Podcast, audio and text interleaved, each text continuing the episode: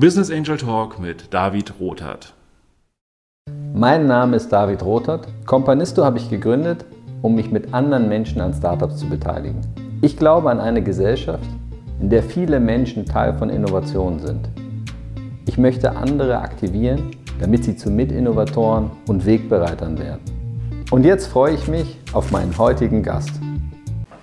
Ja, hallo Michael, ich freue mich, dich heute äh, zu Gast zu haben in meinem Podcast. Ähm, Michael Kessler, ich stelle dich ganz kurz vor, aber es gibt immer hier die Best Practice, dass du dich selber nochmal vorstellst, weil es mir wahrscheinlich nie so gelingen wird wie dir selber. Wir kennen uns jetzt seit 2016, äh, da haben wir uns kennengelernt, damals noch als Gründer von energieheld.de. Das war ja oder ist immer noch Deutschlands größtes Portal zur energetischen Gebäudesanierung. Und ähm, wir haben damals eine Finanzierungsrunde auch über Companisto gemacht, ähm, weil ihr den ganzen Markt endlich der digitalen Handwerker-Software angreifen wolltet. Und jetzt schon ein paar Jahre her, hat sich ein bisschen was getan. Vielleicht magst du dich äh, zum Einstieg mal selbst kurz vorstellen. Ja, hi David, äh, danke für die Gelegenheit hier und den, den spannenden Podcast. Ähm, wie du schon meintest, mein Name ist Michael, Michael Kessler. Ähm, genau, kennen uns seit 2016, ähm, ist schon ein bisschen Zeit vergangen. Äh, vielleicht für interessierte Zuhörer so ein bisschen mein Background ähm, außerhalb von meiner Unternehmerhistorie. Also ich habe äh, Ingenieurwesen studiert, Wirtschaftsingenieurwesen in Hannover. Ähm, habe auch in dem Rahmen meines Studiums meinen Co-Founder, den Philipp, kennengelernt. Also wir uns verbindet da schon sozusagen 20-jährige Freundschaft.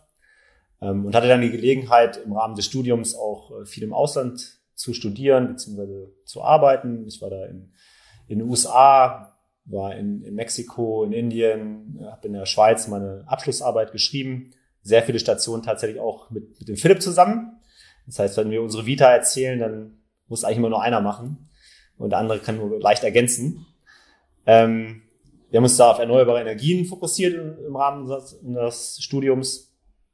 Und ähm, nach der, genau, nach, nach dem Abschluss ähm, sind wir beide auch in die Forschung gegangen. Ich habe in der Nähe von Hannover dem zweitgrößten Solarforschungsinstitut Deutschlands über Solarzellen geforscht. Auch eine sehr, sehr spannende Zeit für insgesamt vier Jahre.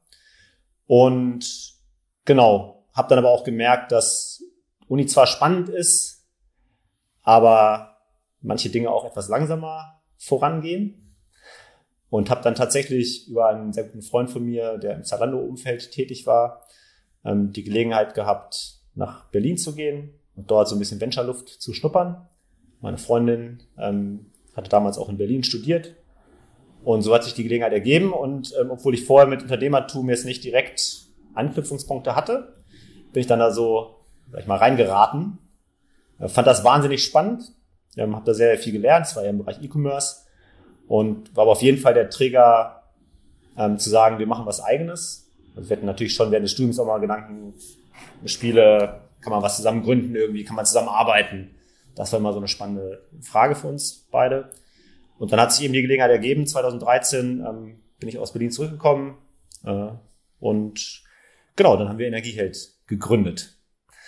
Ähm, Philipp war gerade auch aus dem Ausland wieder zurückgekommen und da hat sich einfach dieses Fenster aufgetan und dann ist das Motto eben, genau, machen statt zu lange überlegen gewesen. Und so sind wir dann letztendlich zu sozusagen unserer gemeinsamen Firma gekommen. Ja, ziemlich cool. Also äh, viele, viele Themen, die du schon aufgemacht hast ähm, und viel erlebt hast an der, an der Stelle vielleicht. Äh, neben dem interessanten Umstand, dass äh, Philipp und du ihr euch schon sehr lange kennt. Man sagt ja manchmal auch, so ein Gründerteam ist wie so eine zweite Ehe. Äh, vielleicht kommen wir dazu auch nochmal. Ähm, vielleicht kannst du noch mal kurz beschreiben, ähm, welche Idee ihr damals mit Energieheld verfolgt habt und wie ihr dann, sage ich mal, zur Weiterentwicklung oder nächsten Schritt kamt, äh, auch zu Hero. Mittlerweile habt ihr, wenn ihr, wenn ich richtig informiert bin, ja auch schon, glaube ich, über 45 Mitarbeiter. Also da habt ihr schon richtig was aufgebaut und auch richtig Traktion erzeugt. Ähm, das würde mich dann mal interessieren.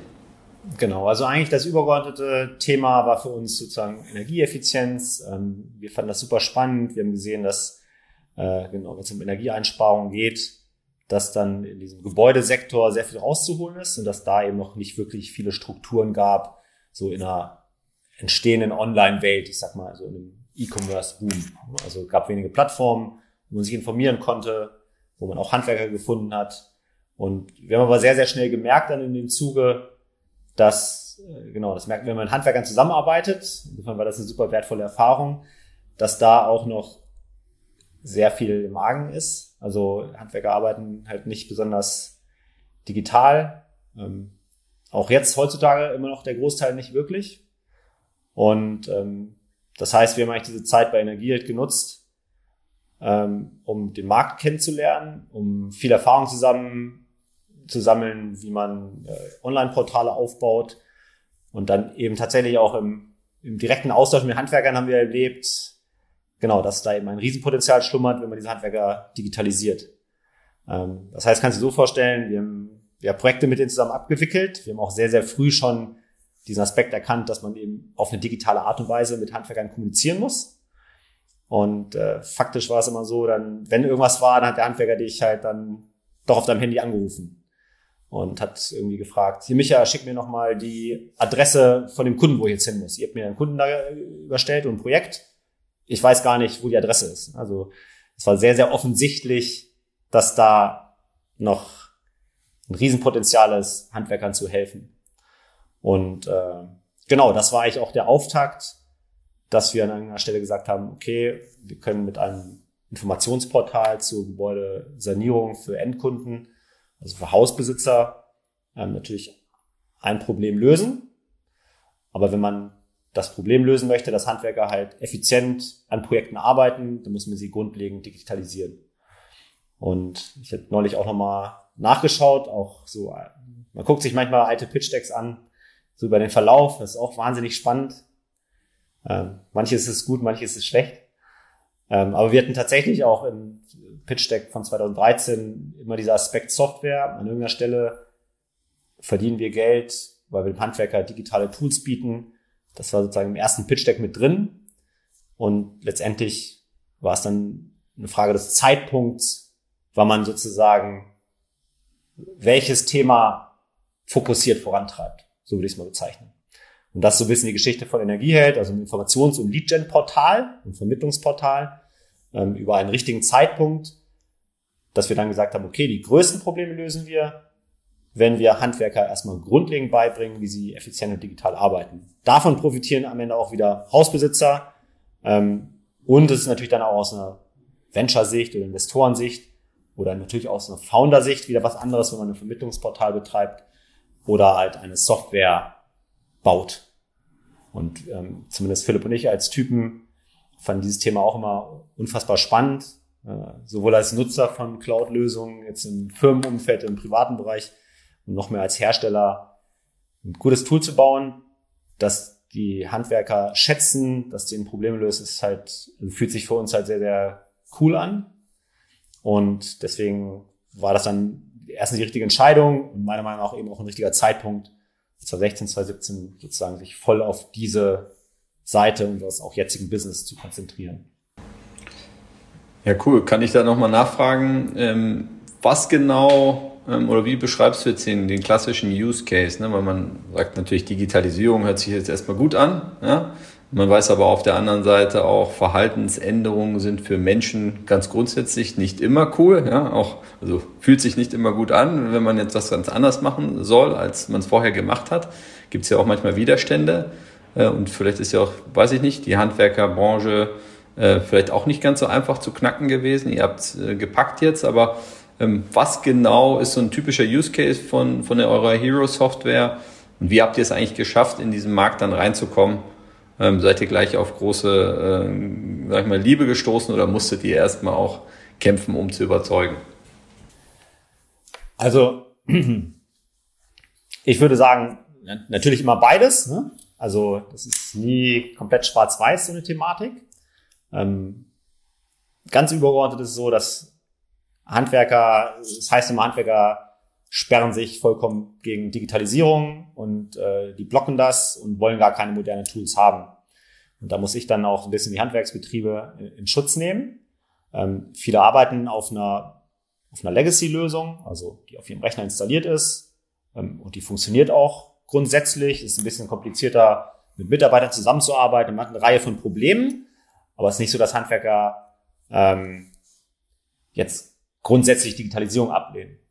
Und dann ist es eine Frage sozusagen, schafft es irgendeine Firma, eine Cloud-Lösung so weit zu entwickeln, dass sie dann eben sowohl sehr viele Prozesse abbildet und dadurch einen echten Mehrwert bietet und das auch noch part mit sozusagen grundsätzlichen Vorteilen einer Cloud-Lösung. Und das kann man jetzt sozusagen, also wann ist der richtige Zeitpunkt, ist die Fragestellung. Ne? Und äh, man kann jetzt sagen, das ist Glück oder das ist Vorhersehung, dass wir da 2016 mit angefangen haben. Ähm, oder letztendlich, ja, grob 2000, 2017 ähm, mit Hero Software verstärkt angefangen haben. Aber man braucht eben einfach zwei, drei Jahre, um dann auch ein Produkt zu haben, das diesen Kriterien entspricht, die ich gerade genannt habe. Und jetzt kam tatsächlich für uns der Umstand zu, jetzt im letzten Jahr, Corona. Ähm, man hat schon gemerkt, dass vor zwei Jahren, wenn man den Handwerker angerufen hat und gesagt hat, ja, ich habe ein neues Tool, das, das kann sehr viel, ähm, bei der Fragestellung oder bei der, bei der Thematik, das ist eine Cloud-Lösung, erstmal gesagt wurde, nee, Cloud-Lösung ähm, finde ich jetzt nicht so gut. Ich habe lieber hier meinen Server bei mir im, hier im Büro stehen, weil die das gewohnt waren. Natürlich, wie du meintest, Menschen sind einfach Gewohnheitstiere und Änderungen fallen immer erstmal schwer. Und jetzt auch durch Corona ähm, ist das, hat sich das tatsächlich komplett gedreht. Erstens, weil die Handwerker im privaten Umfeld, aber auch im beruflichen, das viel mehr gewohnt waren, einfach viel äh, über Videocalls oder ähm, geteilt mit ihren Mitarbeitern zu arbeiten. Das ist eine. Und dann ist es letztendlich eine Frage der Zeit. Ne? Also es gibt so ein paar Nachteile, wenn ich einen Server im Büro habe, dann muss mir irgendeine IT-Firma aus der Nähe diesen Server aufsetzen, den warten, muss irgendwelche Arbeitsplätze einrichten. Und wenn man mitbekommt, dass im Umfeld bei anderen Handwerkerkollegen das halt alles ein bisschen einfacher ist, ähm, genau, dann, dann sinken die Hürden immer weiter eben auch so eine moderne Cloud-Lösung zu verwenden. Und äh, genau, deswegen definitiv Widerstände, aber eine ganz klare Erkenntnis über, im Laufe der Zeit haben die sich jetzt vor allen Dingen im letzten Jahr deutlich abgebaut. Und es gibt ja dieses Wort Product Market Fit. Ähm, aber das ist meiner Meinung nach eben bei uns ist nicht einfach so, hey, wir haben Product Market Fit, sondern das ist wirklich ein klares Signal von den Handwerkern in den persönlichen Gesprächen. Cloud-Lösung kein Problem, wenn sie genug kann. Ne? Mache ich sehr, sehr gerne, weil ich viele Vorteile habe. Und ich denke, das haben wir erreicht und das merken wir natürlich ganz extrem äh, im Verkauf der Software, in den persönlichen Gesprächen mit Handwerkern. Ähm, genau, dass da tatsächlich wenige Hürden existieren mittlerweile und dass das Produkt so reif ist, dass es genau sehr, sehr gut skalierbar ist jetzt. Du hast gerade die Reife des Produkts angesprochen. Ähm, das ist ja auch immer ein spannendes Thema, so eine Software. Da gibt es viele Möglichkeiten, Anwendungsfelder. Ähm, und gleichzeitig gibt es natürlich die Frage, wann gehe ich damit raus, ne? wann fange ich an, sie zu verkaufen. Wie habt ihr das für euch gelöst? Äh, weil du auch gesagt hast, äh, wenn ich dich richtig verstanden habe, ihr habt zwei, drei Jahre auch gebraucht, äh, sag ich mal, die Software zu entwickeln. Ja, wann war für euch der richtige Zeitpunkt und, und oder hast du noch tausend Ideen, die eigentlich noch implementiert werden sollten? Ähm, also der richtige, wir haben ja sehr eng mit Handwerkern zusammengearbeitet. Das heißt, es ist ganz klar, also der zentrale Prozess bei allen Handwerkern, das war auch in der Kooperation mit uns immer klar. Man fährt zum Kunden und man erstellt erstmal ein Angebot für den Kunden. Das war so ein Standardprozess. Und Im besten Fall kriegt man einen Auftrag und erstellt dann eine Rechnung. Das heißt, so ein Kernmodul, das muss sitzen. Und wir haben aber tatsächlich eben auch aus der Historie ähm, uns erarbeitet, dass wir ein Netzwerk hatten an, sag ich mal so, Early Usern. Die kannten wir sehr gut und die auch sehr frühzeitig angefangen haben, unser Produkt zu nutzen. Und äh, ich glaube, dieses das Kernmodul, das man eben Angebot und Rechnung schreiben muss, das unterscheidet einen jetzt so nicht so sehr von irgendeiner Buchhaltungssoftware. Und um dieses zentrale Modul haben wir letztendlich dann die Perspektiven aufgebaut. Also erster Schritt war, alles muss dann parallel eben auch, also die Kontakte, die Projekte in der App verfügbar sein. Ne? Da geht man dann schon über eine normale Buchhaltungslösung hinaus oder über, sag ich mal, eine Kombination aus Word und Excel, wo man sonst Angebote und Rechnung schreiben kann. Und da haben wir auch sehr schnell, sag ich mal, eine Unterscheidung gehabt zwischen unserer Cloud-Lösung und irgendwelchen Softwarelösungen, die noch auf dem Rechner installiert sind. Weil dort eben nicht immer es eine sehr gute Anbindung einer mobilen App äh, oder mobilen Applikation gibt. So, und das war sozusagen für uns der Startpunkt und so das Basic Feature Set. Ähm, hab die Dokumente im Griff und im zweiten Fall macht das für alle verfügbar. So, als wirklich, als der Kern sozusagen des Produktes. Hast du jetzt schon konkrete Vorstellungen oder Ideen, welche neuen Features kommen sollen, welche entwickeln wollt? Ähm, also was sind da für dich die nächsten Steps? Ähm, genau, also wir haben ja über diese Dokumentenerstellung hinaus jetzt einige Features äh, bereits entwickelt. Ähm, also Mitarbeiterverwaltung ganz generell, äh, Zeiterfassung, die Möglichkeit, Projekte zu planen auf die digitale Art und Weise, die ganze Kommunikationsebene und Dokumentationsebene zwischen einem Handwerker vor Ort, also einem Monteur vor Ort und dem Büro. Das ist sozusagen, da sind wir in diesem Kernfeature-Set. Ähm, das verbessern wir immer weiter natürlich, aber das ist äh, schon eine sehr runde Sache. Und genau, jetzt kommen sozusagen die spannenden Zukunftsthemen, die dann auch viele Standardlösungen dann nicht mehr haben. Also es geht um Kommunikation nicht nur innerbetrieblich beim Handwerksbetrieb, sondern auch mit Dritten. Und das sind zum einen Kunden vom Handwerker, die auch ein Interesse haben zu wissen, wann der Handwerker vorbeikommt. Und ich habe auch selbst 2019 ein Haus gekauft und renoviert. Und eigentlich die komplette Liste an Sachen, die da schiefgehen können, obwohl ich die Handwerker sehr gut kannte, ähm, sag ich mal, genau, oder zumindest die Herausforderungen. Die ganze Liste wurde sozusagen einmal abgehakt. Ne? Also wann macht wer was, etc. Und ich glaube, da ist ein Riesenpotenzial dem Handwerker, dem Handwerker, aber auch dem Handwerkskunden das Leben zu erleichtern. Einfach, wenn digitale Daten da sind, wenn irgendwo ein Tür vor Ort ist, warum kann das nicht der Hausbesitzer auf einer App oder einem Web-Login-Bereich sehen, so wie man das aus dem privaten Bereich meinetwegen von Amazon gewohnt ist. Ne? Da kriege ich eine Nachricht, okay, da wird das morgen geliefert, dann hat jetzt irgendwie das Versandzentrum verlassen.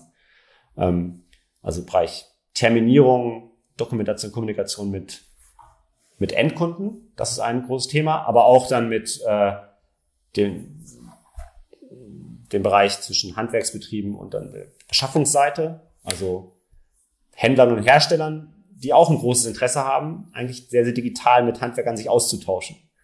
Und das ist eben auch eine Perspektive, die sehr zentral sein wird, ne, wo Handwerker in beiden Bereichen sehr, sehr viel Zeit verlieren.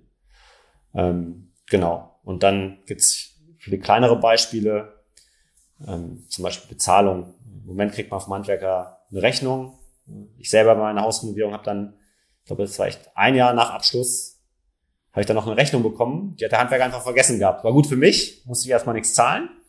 Ähm, aber der kann auch ein Kartenlesegerät mitbringen oder irgendeine App, wo man Payment drauf machen kann und dann das Geld am nächsten Tag auf dem Konto. Also da gibt es super viele Potenziale und wir wollen uns immer darauf konzentrieren, ein Kernprodukt zu bauen und haben nicht den Anspruch, jetzt das, was ich geschildert habe, alles komplett selbst zu bauen, sondern gibt es viele gute Lösungen am Markt. Manche werden sich auch erst entwickeln in den nächsten Monaten und Jahren. Und dann für den Handwerker ein Login zu kreieren, wo er das alles an einer Stelle habt, diese Daten. Das ist eben unsere Vision. Und das bringt dann meiner Meinung nach eben auch eben diese krasse Erleichterung für den Handwerker, dass er nicht die Daten verteilt hat äh, auf verschiedensten Login-Bereichen, ähm, sondern guckt in ein System rein und hat alle Daten. Und das ist, glaube ich, das Wichtigste, das eben auch aus der Handwerkerperspektive mitzudenken. Und da, es mangelt nicht an Ideen und wir haben sehr viel vor in den nächsten zwei Jahren. Auf jeden Fall. Du hast jetzt erzählt, dass ihr sehr früh auch ähm, sehr intensiv mit Handwerkern zusammengearbeitet habt, also euren Kunden, um das Produkt eben zu entwickeln. Ich glaube, das ist ja an sich auch ein No-Brainer. Jeder sagt das, aber viele machen es trotzdem nicht, ne? sozusagen sich diesen Aus, äh, Austausch, äh, sich darum zu kümmern. Ähm, ist das richtig, dass sozusagen die Handwerksbetriebe oder Handwerker äh, als solche eure Zielkunden sind? Du hast ja auch über Hersteller gesprochen. Genau, also die Zielkunden für unsere Software jetzt aus einer User-Perspektive sind Handwerksbetriebe. Kleine, mittlere Betriebe, sozusagen ein bis im Moment so 20 bis 30 Mitarbeiter, die können das hervorragend nutzen. Ähm, ich habe Hersteller und Händler angesprochen, auch da haben wir größere Kooperationen. Ähm, die nutzen nicht selbst unsere Software, ähm, aber wir ein Beispiel, das ist ein Elektro-Großhändler, die heißen Sonepar. Die, mit denen haben wir sozusagen eine Vereinbarung und die nehmen unser Produkt, machen ihre eigene Brand drauf und lizenzieren das dann an ihre Handwerksbetriebe, die sonst bei ihnen eben Kabel und Schalter und Stecker kaufen. Und das ist für uns ebenfalls super spannend, weil man da dann die Perspektive eines Händlers sieht, der eben auch damit zu kämpfen hat, dass diese ganzen kleinen Handwerksbetriebe eben noch nicht wirklich digital arbeiten, ähm, nicht alle bestellen dort im Online-Shop und nicht alle holen sich dann digitale Informationen zu irgendwelchen Produkten, sondern die rufen dann halt an oder ähm, genau, schreiben einen Brief oder eine Mail. Und ich glaube, wenn man das Problem sozusagen von beiden Seiten betrachtet und dann anpackt, dann kann man eben da auch eine Lösung schaffen, die dann auch Herstellern und Händlern hilft. Ne? Also die machen in Deutschland circa 5 Milliarden Umsatz, dieser Großhändler. Und die E-Commerce-Quote ist ungefähr bei 50 Prozent. Ja, das ist ganz gut. Ich glaube, die sind auch Vorreiter. Aber das heißt, andersrum 50 Prozent bestellen halt über irgendwelche Wege, die noch nicht so 100 Prozent digital integriert sind.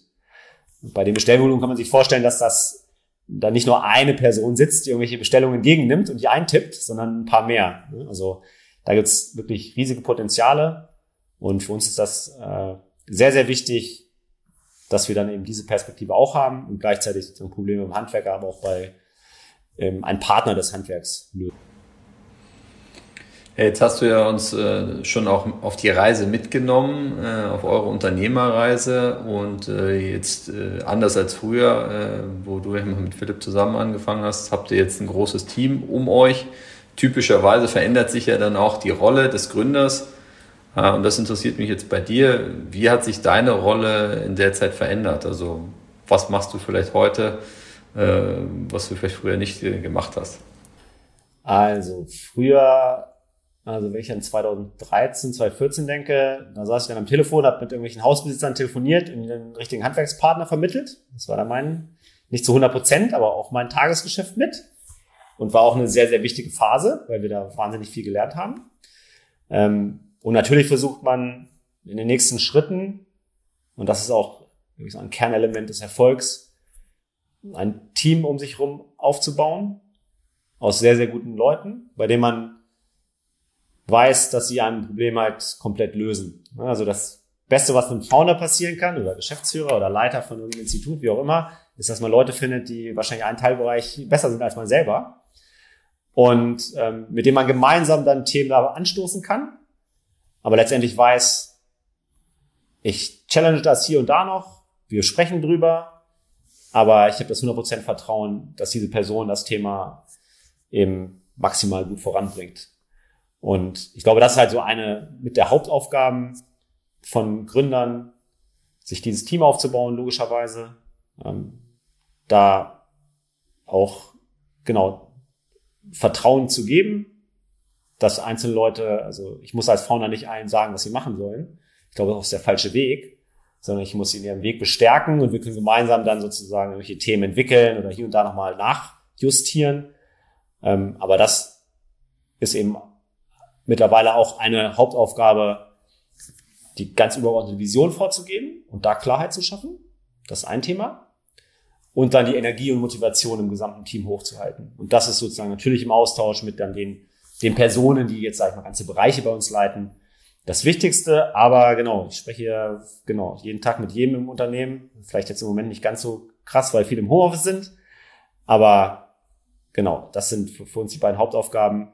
Und natürlich, gerade mache ich äh, Beteiligungsverträge und das ist auch für mich das Spannende. Ich bin, glaube ich, in Summe eher ein Generalist als jemand, der in einem Spezialbereich dann das Obergenie ist. Ähm, aber das macht mir, glaube ich, Spaß. Im Bereich Marketing unterwegs, Personalentwicklung, Hiring, äh, genau, Gesellschaftsrecht, Legal-Themen und, und Produktentwicklung auch. Da darf man natürlich auch mitdiskutieren, äh, obwohl man ein sehr gutes Thema hat. Und das ist äh, genau, das mit schlauen Leuten zusammen zu machen, die motiviert sind, das ist äh, genau ein Teil, glaube ich, so der im Bereich Unternehmertum einem dann super viel zurückgibt. So, bei mir ist das zumindest so. Ja, ich meine, das ist ja auch die, die Freiheit, dass man sich so einbringen kann, äh, wie man möchte und wie man auch am, am meisten beitragen kann. Du hast jetzt äh, über die Vision auch gesprochen und darüber, dass du viel mit dem Team sprichst. Ähm, so habe ich dich verstanden. Ähm, würde mich jetzt nochmal interessieren, was ist dein Antrieb, was ist deine Vision, äh, dein Why äh, für Hero Software? Ähm, also es gibt, das muss man ein bisschen trennen, und zwar einmal ist unser Anspruch, mein Anspruch, ihr spricht auch sozusagen gemeinsam für die Meinung von Philipp und mir, ähm, eben tatsächlich ein Produkt zu haben, das dem Handwerker wirklich das Leben erleichtert. Das ist eine Sache, wenn man selber dann mal das Produkt benutzt, damit reinschaut, guckt, wie Handwerker das benutzen, wie das den Themen abnimmt. Das ist eine Vision. Ne? Und da sind wir, wir haben echt einen guten Stand. Aber da geht noch sehr, sehr viel mehr. Ne? Das ist eine Sache, die das so spannend macht für uns. Und das andere ist, da muss man auch ehrlich sein, ähm, bin ich happy, wenn das irgendwie 2.000, 3.000 Handwerksbetriebe nutzen in Deutschland, ist auch gut. Aber wenn man halt so viel in sein Produkt investiert, ähm, sieht und weiß, dass es halt die beste Lösung am Markt ist, dann möchte man das halt auch, also möchte man einen Impact haben und äh, dann ist man überzeugt davon, dass das wirklich auch jeder Handwerker nutzen sollte. Ne? Mir ist schon klar, wir werden keinen 100% Marktanteil bekommen, aber jeder Handwerker, der das dann nicht nutzt, so dann habe ich das Gefühl, dann wir sozusagen im Produkt, im Sales-Team, Marketing, da nicht den richtigen Job gemacht. Äh, wieso arbeitet er nicht mit unserer Lösung oder wieso hat er im Moment noch eine andere Lösung? Also dieser Faktor, einfach, dass sowas sehr groß werden kann, der ist für uns auch definitiv zentral. Und der ist auch eng verknüpft mit einer Art und Weise, wie man dann so ein Produkt weiter äh, weiterentwickelt. Also wir können ja jetzt schon sehr genau reingucken äh, und sehr datengetrieben schauen, was unsere Handwerker überhaupt machen. Also man kann anonymisiert sehr viel auswerten. Man kann aber auch im Einzelfall, ohne jetzt sozusagen den einzelnen Betrieb anzuschauen, sehen, okay, Handwerker XY, der arbeitet mit dem einen Modul weniger, der andere arbeitet mit dem mehr. Vielleicht auch, man kann auch gucken, wie potenziell Margenunterschiede sind, wie viel manche Handwerker vielleicht einer Region für Monteure, soll ich mal, für Stundensätze nehmen, etc.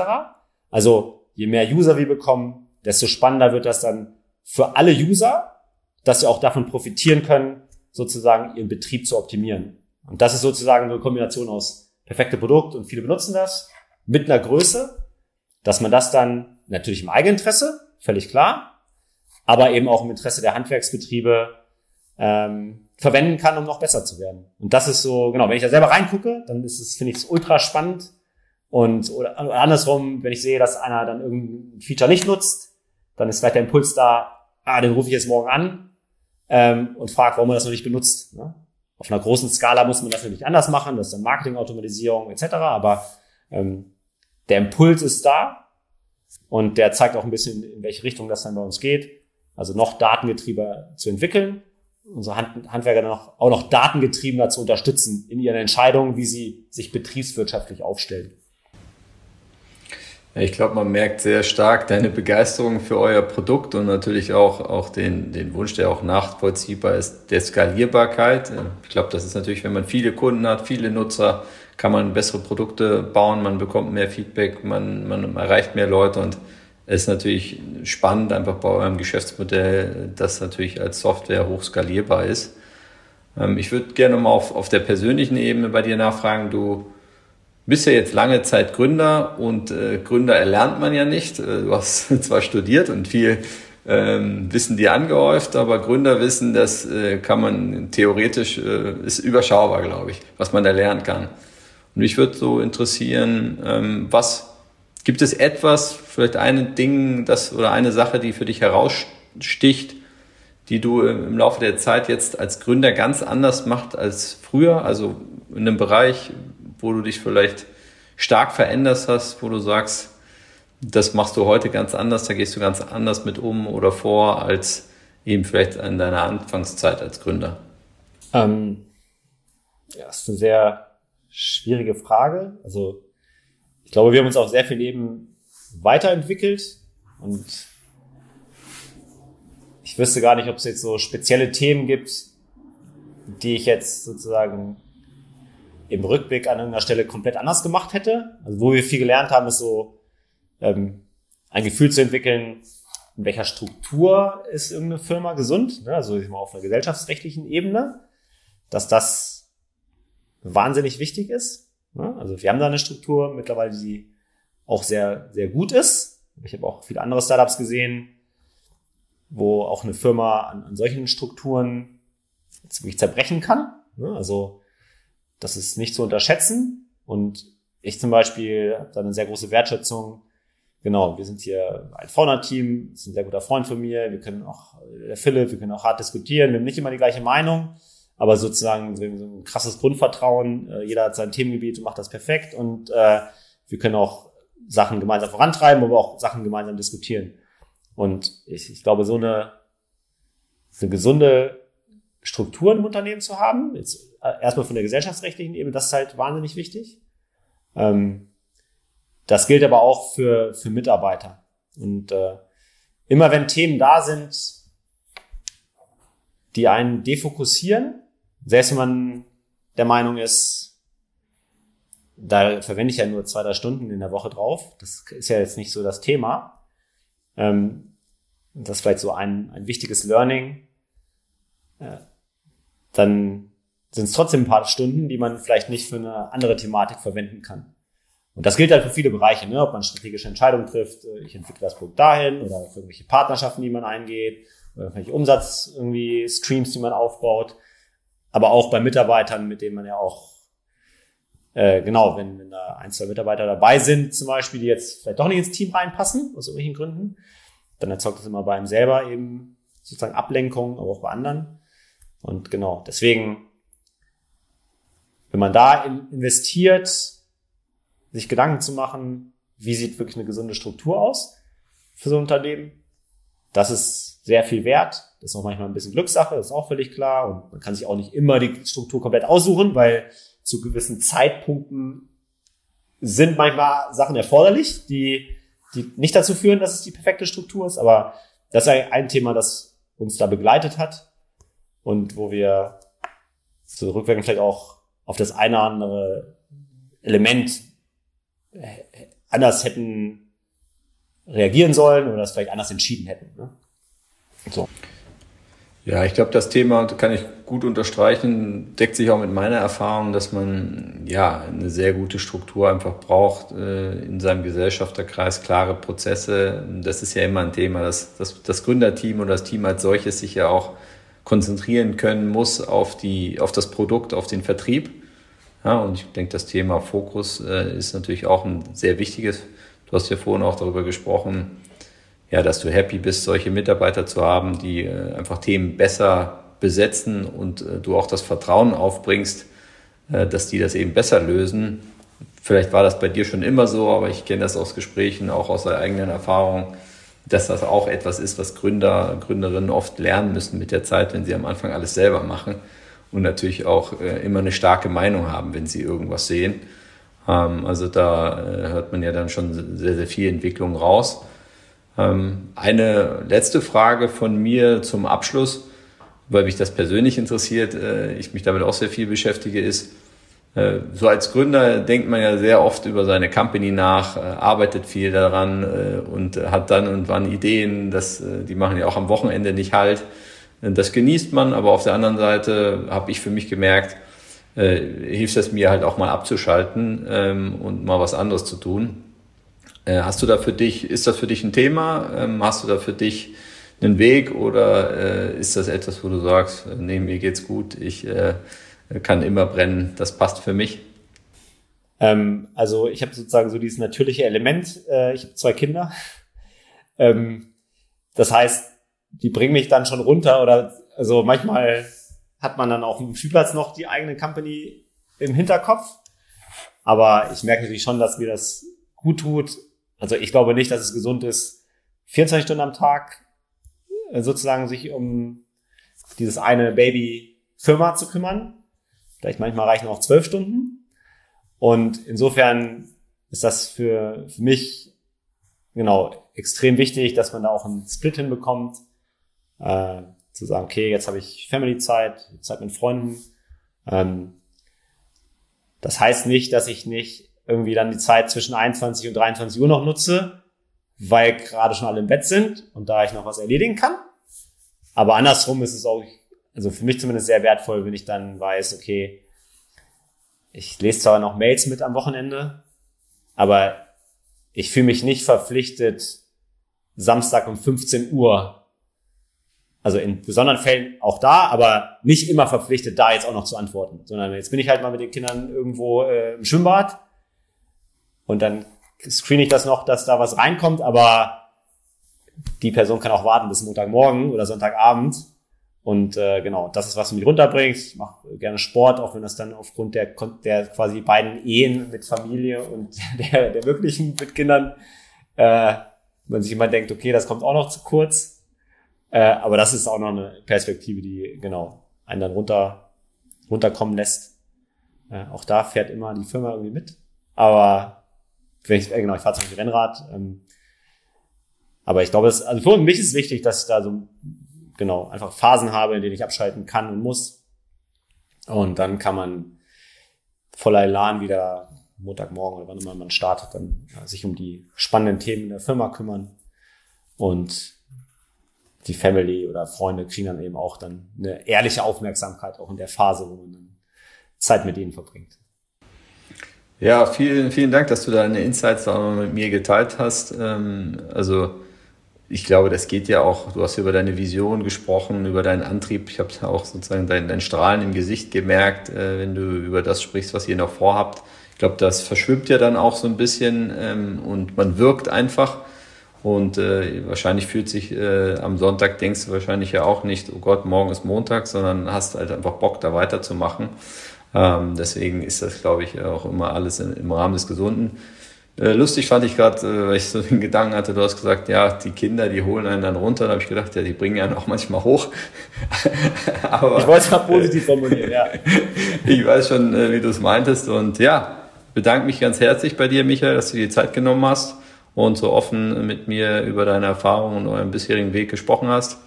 Ich drücke euch natürlich alle Daumen, die ich habe und äh, freue mich, wenn wir uns in der Zukunft widersprechen, hier oder eben auch mal außerhalb von einem Podcast. Ja, herzlichen Dank, David, für deine Zeit auch und das spannende Gespräch.